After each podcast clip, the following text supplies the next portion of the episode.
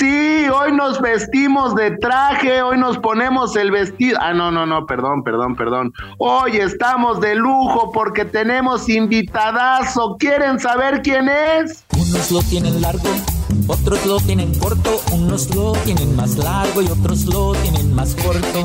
Unos lo tienen gordo, otros lo tienen flaco.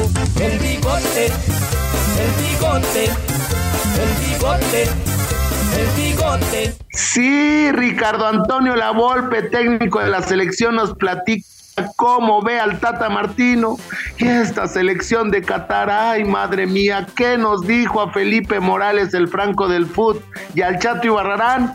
Quédate y escucha, quédate y escucha el desgarre.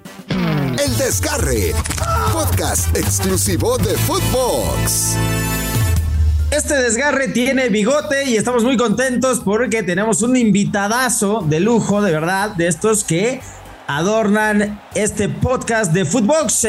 Ricardo Antonio Lavolpe, Bigotón, qué gusto que estés acá con Juan Carlos Ibarrarán, Felipe Morales, el Franco del Foot en este desgarre, Bigotón, en el que no nos tomamos las cosas tan en serio, sí, hablamos de todo, pero de una manera mucho más relajada. Y es por eso que hoy a ti, que eres un youtuber, Bigotón, o sea, te vemos ya tirando eh, maestría, clases en tu canal, has retomado las redes sociales. Por eso hemos tocado base contigo, querido Ricardo, para platicar de lo que se le viene a la selección de Bote Pronto. Eh, ¿Cómo estás? Y, no sé, ¿qué, ¿qué, sensaciones te deja a poquito tiempo de Qatar 2022, el Tata Martino y los suyos. Bienvenido. ¿Qué tal? ¿Cómo están? Muy buenas noches. Un gusto estar con ustedes.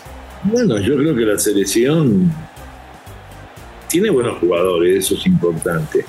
Y, tiene que definir, me parece a mí, eh, su sistema de juego, que era un 4-3-3 claro, con un 4-2-3-1 y hay veces que hasta jugó con Uruguay con línea de 5. Yo creo que va a ser 4-3-3 o 4-2-3-1. No, no lo vi bien con la línea de 5, pero bueno, tendrá que trabajar en estos días y afirmar cuál es el sistema idóneo para que la selección demuestre calidad. Hola Ricardo, ¿cómo estás? Te saluda Juan Carlos Ibarrarán. Eh, híjole, qué placer tenerte aquí, hablar de, hablar de fútbol, hablar de estas anécdotas. Y bueno, Ah, contigo se ha dirigido el Tata, digo, recordarle a la gente eh, que, digo, hace años la selección no ha pasado caminando, como tú decías. Digo, tuvimos ahí un proceso con, con Osorio donde sí se pasó bien, eh, ahora con el Tata Martín en segundo lugar, pudimos haber sido primero, pero caminando fue nada más con la golpe. Ha hablado contigo el Tata, te ha dicho Ricardo, eh, el abolpismo, eh, cómo, jugar, eh, cómo salir adelante con esta selección. ¿Se ha comunicado contigo, Ricardo? Hace tiempo, cuando estaba dirigiendo Toluca, 2019, andaba bien, la selección, vuelvo a repetir, tenía los jugadores idóneos porque los sistemas lo hacen los jugadores, es decir, vos podés la gran ventaja que tenés como director técnico de una selección, que no es lo mismo que en un equipo, que cuando vos convocás. Al convocar los jugadores que lleves a la selección, llevas características, que volantes, que los, los winners, los extremos que jueguen por afuera, si te gusta la línea de 4, el 3-3, el 4-2-3-1, entonces ahí no tenés problema. Creo de que hay jugadores grandes, que el caso de Guardado, el caso de Herrera, que empiezan a jugar de contención y ya no juegan como un 8 y un 10 cuando jugaban 4-3-3. Ahí empezó, creo yo, esa dificultad que empieza a tener Martino, ver qué 8 y 10. El 5, me imagino que es eso, Álvarez, no, no, no hay discusión. Creo que el problema está en el 8 y el 10 o jugar con doble contención y un, 9 atrasado que será Henry o será, no sé, Jiménez, el joven. El otro, tengo dudas que llegue, lleva tiempo sin jugar, Raúl. Sí, hombre. Oye, Bigotón, y en ese sentido de Raúl, ahora que mencionas, ¿Cómo aguantar hasta el final a un futbolista que tiene pubalgia, que eh, sabemos es traicionera, que te puede jugar una mala pasada, incluso ya con el sí, con la lista definitiva, ponderando lo que se ha hecho con él en el trayecto, pero dejando de lado que el momento, el ritmo eh, futbolístico no lo acompaña. ¿Entiendes este tipo de decisiones del Tata de querer estirar hasta el final la paciencia hacia este lesionado Raúl? Bueno, lo va a tener que decidir. Yo creo que lo va a evaluar sin ninguna duda. Todavía no está la lista definitiva. Es decir, yo creo que lo va a evaluar, lo va a ver, hablará con él, hay una comunicación. Ahora, era el nueve referente que teníamos porque yo creo de que había demostrado su calidad eh, hasta que vino la lesión, ¿no? Y, ahora, lógicamente, a cualquier jugador de tanto tiempo que estuvo lesionado, entrar en ritmo no es fácil, porque el ritmo futbolístico no es a través de los entrenamientos, sino a través de los partidos. Ojo y al no venir jugando, cuidado, que pero lo va a evaluar, yo no tengo ninguna duda. Por eso están los cuatro, creo yo, los cuatro nueve y quedará uno afuera. A ver, a ver, eh, yo te lo pongo de esta manera, Ricardo, y, tú que pues ves el fútbol de diferente forma, obviamente de la mejor forma, ¿no? Mejor que yo. Están los cuatro, ¿no? Tenemos a Santi Jiménez, tenemos a Raúl Jiménez, tenemos a Henry Martín y tenemos a Funes Mori. Hoy tú te dicen, tienes que dejar fuera a uno, ¿a quién dejas fuera? Vuelvo a repetirte, mira, viene Funes Mori, viene igual casi, va. Viene con una lesión y viene poniéndose en ritmo y fíjate que salvo el último partido que ya Bucetí jugó con tres puntas, pero antes no venía jugando, venía entrando de cambio, es decir, que viene agarrando ritmo. El caso de los dos que están más que se ve que están hoy a punto son Jiménez, el, y el joven, eh, y, Santi, y el caso de Henry Martin, que ha venido demostrando el crecimiento en el América rotundamente, ¿no? Entonces, hoy por hoy, si vos me decís, mirándolo de afuera, uno de esos dos van a ser el titular. Sí. ¿Y a quién recortas? ¿A quién despachas? Y va a evaluar. Vuelvo a repetir, la evaluación lo tiene que hacer. Es decir, no, es despachar por así, por un periodismo como ustedes que quiere, hay que decir este afuera. No, no, tenés que evaluar. Para eso tenés estos días, para evaluar, verlo, hablar, hacer pruebas físicas.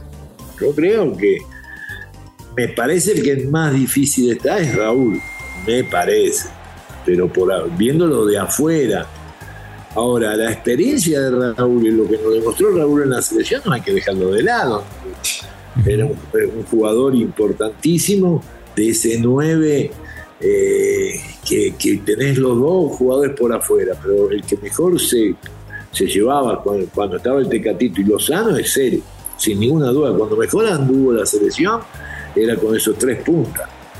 Claro, oye, y se cayó ya confirmadamente. El Tecatito ya anunció Dirección de Selecciones Nacionales que no llega. Vamos a ver, no se pegó en la uña del dedo meñique con la esquinita de la cama, o sea, se fracturó el peroné, ¿no? Es un tema en el que parecía que con una bendita iba a estar. También tuvo una, un movimiento de inflexión, un esguince de tobillo, pero ya se confirmó que no está. ¿Qué tanto pierde México sin el Tecatito en cuota de creatividad, de mano a mano, de encare, de verticalización, de línea de fondo? ¿Y con quién lo sustituyes, Ricardo? ¿Quién, quién te queda la mano? ¿Quién te gusta para tomar esa batuta? Se habla de Alexis por izquierda y el Chucky por derecha. ¿Cómo suplir al Tecatito o es insustituible? No, no, era para mí, ojo, sí, yo creo que era un jugador. A ver, en el fútbol moderno que hoy a mí cuando me gusta hablar de estrategia y de táctica y me gusta explicar, tenemos que ver que el fútbol moderno no se puede hablar de hace 10, 15 años atrás, porque los espacios no existen. cuando me hablan de los jugadores de, que la paraban, giraban, jugaban, hoy no, hoy no te da el tiempo, tiempo y distancia. Entonces el jugador que todo el mundo, vos fijate que por algo volvió el 4 3 a estar vigente ¿Por qué vuelve a ponerse vigente después del Mundial del 82 que ya nadie jugaba? Volvieron a jugar recién en el 2010 con España. fíjate los años que pasó sin jugar con los extremos. Hoy volvé a estar con el extremo, con el wing, pero tenés que saber jugar para que ese wing desequilibre el mano a mano contra el lateral, porque atrás del lateral no hay nadie. Eh, los, contención y los centrales, a donde se hace un nudo es por el medio. Cuando vos tenés jugadores que hacen la amplitud y juegan el mano a mano por afuera, no, no, Tecatito era, creo que más que Lozano, mira lo que te diría. El otro es Lozano, titular indiscutible, y ahora tendrás que ver si es Vega. Vega es más, diría yo, no desequilibrante y, desbordador para tirar centros, sino que es más en diagonales. El que es más, que, lo que pasa que tiene velocidad, no tiene tanto desequilibrio en el mano a mano en espacios cortos, es Antuna. Ese es el otro. Pero él necesita espacio y hay veces que los espacios no existen porque el rival se tira bien atrás a la zona y se te para casi en la línea imaginaria del área, entonces no tenés mucho espacio. Para mí, para mí, digo, como yo veo el fútbol, eh, que no es de espaldas, eh, Ricardo. Eh, para Con dos huevos fritos en los ojos, los ves este güey. este, para mí, pues el mejor jugador hoy mexicano de la Liga MX es Alexis Vega. O sea, lo que llegó a lograr hacer con Chivas fue de admirarse. En un equipo bastante malo, él llegó a ser la figura, Ricardo. No, no, te doy toda la razón, pero te nombré a Vega o a tú, uno de los dos. Ahora son de características diferentes a la manera de, ver yo. Vega, vuelvo a repetirse, es un jugador hacia adentro. Sí. Entonces, y a perfil cambiado, ¿no? Juega por izquierda, siendo diestro. Oye, pero no me mencionaste a Laines. Tú lo descubriste, tú lo debutaste, está ahí también en el uno a uno para desequilibrar, ¿no te gusta? Es como si pusieras a Alvarado, que es el otro que está ahí, y Diego Laines. Pero ya es un, extremo mentiroso que va a ser para que la gente entienda lo que hacía Messi cuando pasaba Alves. Messi era un extremo mentiroso, la venía a buscar con el 8, con Xavi, para generar un espacio y darle una duda al lateral y tiene que pasar muy bien el lateral. Y que ahí pasaba el brasileño. Sí. Claro. Pero ya no es, no es el jugador desequilibrante por afuera que vaya a desbordar, romper la línea defensiva. Eh, Diego Laine como Alvarado son un 8-7 más, un volante para generar el tercer jugador.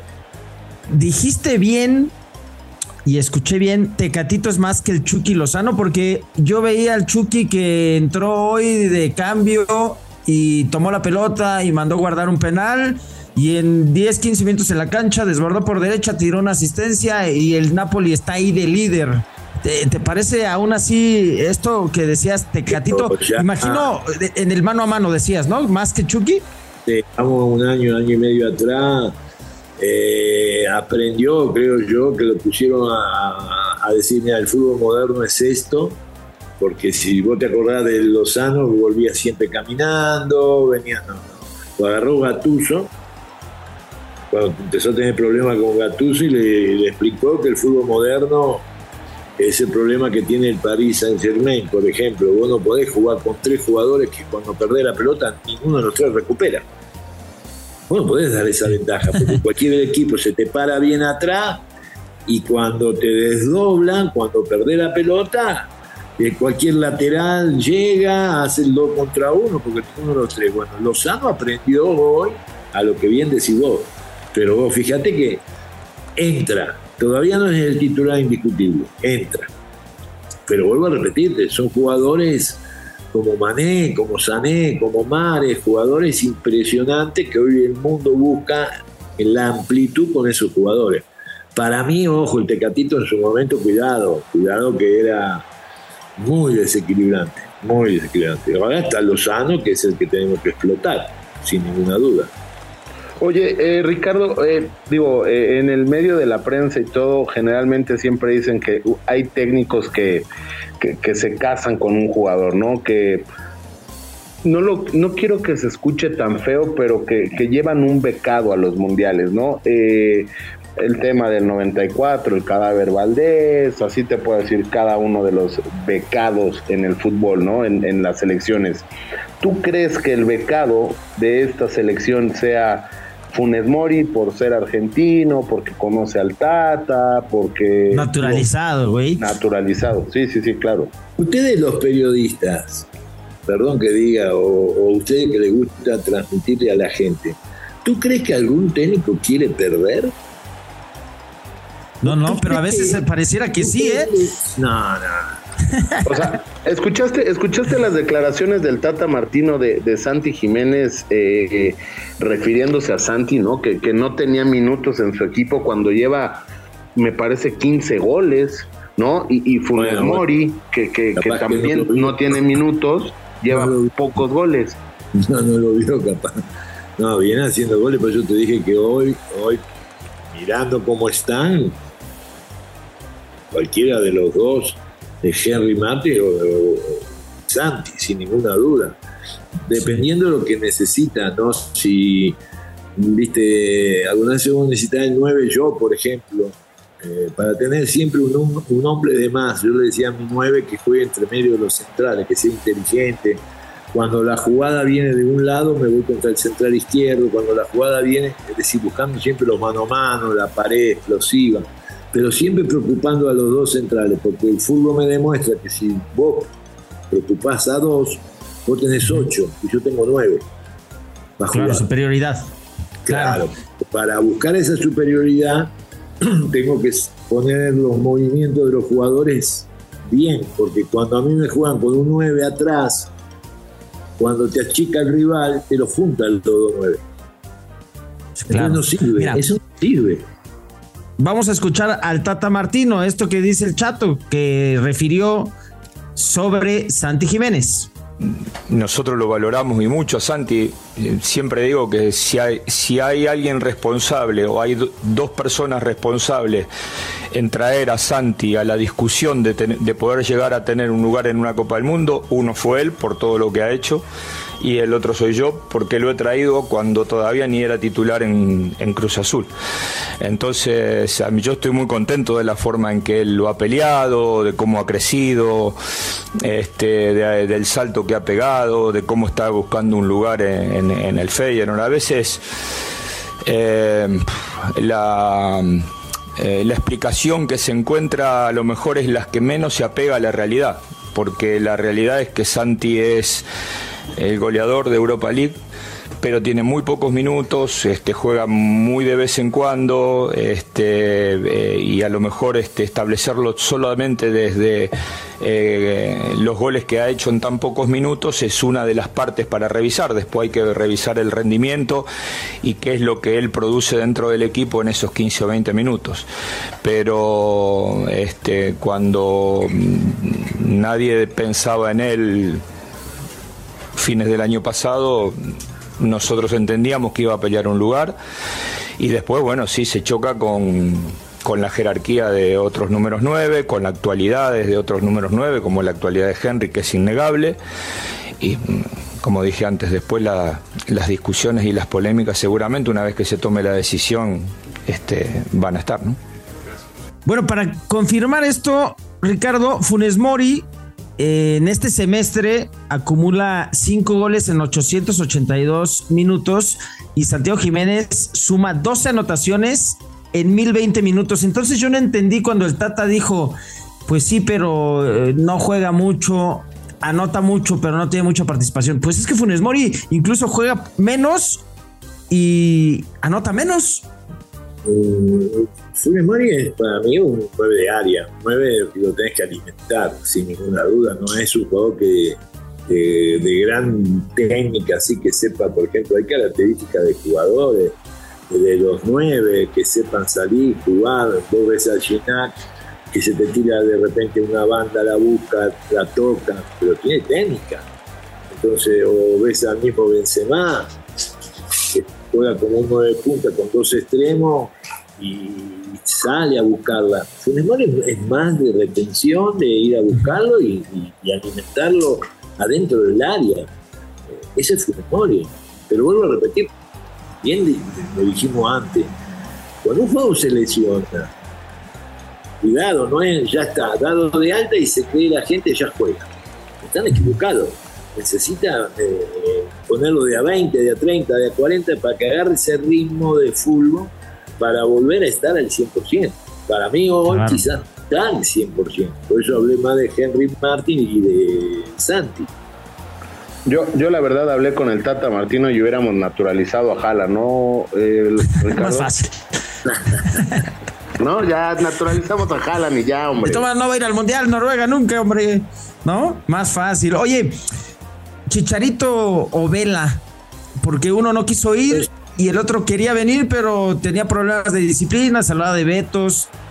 ¿Hubieras hecho un esfuerzo por alguno de estos dos o no? Ya Vela viene de antes. Yo diría, la verdad, sí, hay jugadores importantes, que por eso yo digo que cada técnico quiere ganar. Entonces, jugadores como eso, que venía ya demostrando Vela, impresionante, entonces, no sé, sentarse a tomar un café, convencerlo de que necesita el fútbol mexicano, la, gran calidad que tiene, en qué momento está pasando. Pero bueno, es extrafutbolístico, no sé. Ahí ya no, no, no, no, sé el interior qué pasó, con los dos, con los dos. Porque el Chicharito, si vamos a poner, es con Raúl los dos nueve que teníamos que ya no le pesa la, selección, no se van a poner nerviosos. Cuidado que ponerse la camiseta esa es una de esas. ¿eh? Yo pasé ahí cuatro años y a algunos jugadores que, que yo moría por ello, le pesó la camiseta de la selección. Nombres, nombres, Bigotón. ¿A quién le pesó? Ah, no. Algunos jugadores que vos viste que no los llevé y los conocía perfectamente y que la habían roto conmigo. Al, Guille Franco, no, no vas a hablar así del Guille Franco, ¿eh? Guille Franco lo llevé, ahí, ahí, ahí cometí un error. Quizás, ahí está el mismo error que puede cometer Martín, lo podía haber hablado. El Guille venía lesionado y, y, yo lo llevo porque para mí era el 9 porque no era 9. Él cuando se inicia en San Lorenzo, yo seguí toda su carrera, cuando él inicia en San Lorenzo era 10, jugaba por izquierda. Después jugó de enganche, atrás de los 2-9, en el 4-3-1-2. Y después fue 9. Entonces es un jugador con una técnica impresionante. Y el 9 de área, el que si era 9 era Borghetti. Pero bueno, nunca me jugó a mí. Jugó en el 2010, en el 2006, que yo lo, nacionalicé y lo convoqué, no me jugó ni un partido. Ahí está para que el Tata aprenda. Para eso sirve la historia, ¿eh? independientemente que haya sido tú, o Mejía Barón, o el Piojo, o el Vasco, quien haya sido para no cometer los errores del pasado, hoy pareciera que Raúl y Funes Mori están en cierta circunstancia parecida a la del Guille. Vamos a despedir esta primera entrega, pero continuamos con más anécdotas, curiosidades con Ricardo Lavolpe. Por lo pronto, aquí abrochamos y cerramos esta parte 1. No te pierdas la segunda.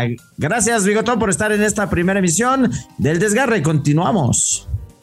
Esto fue El Desgarre.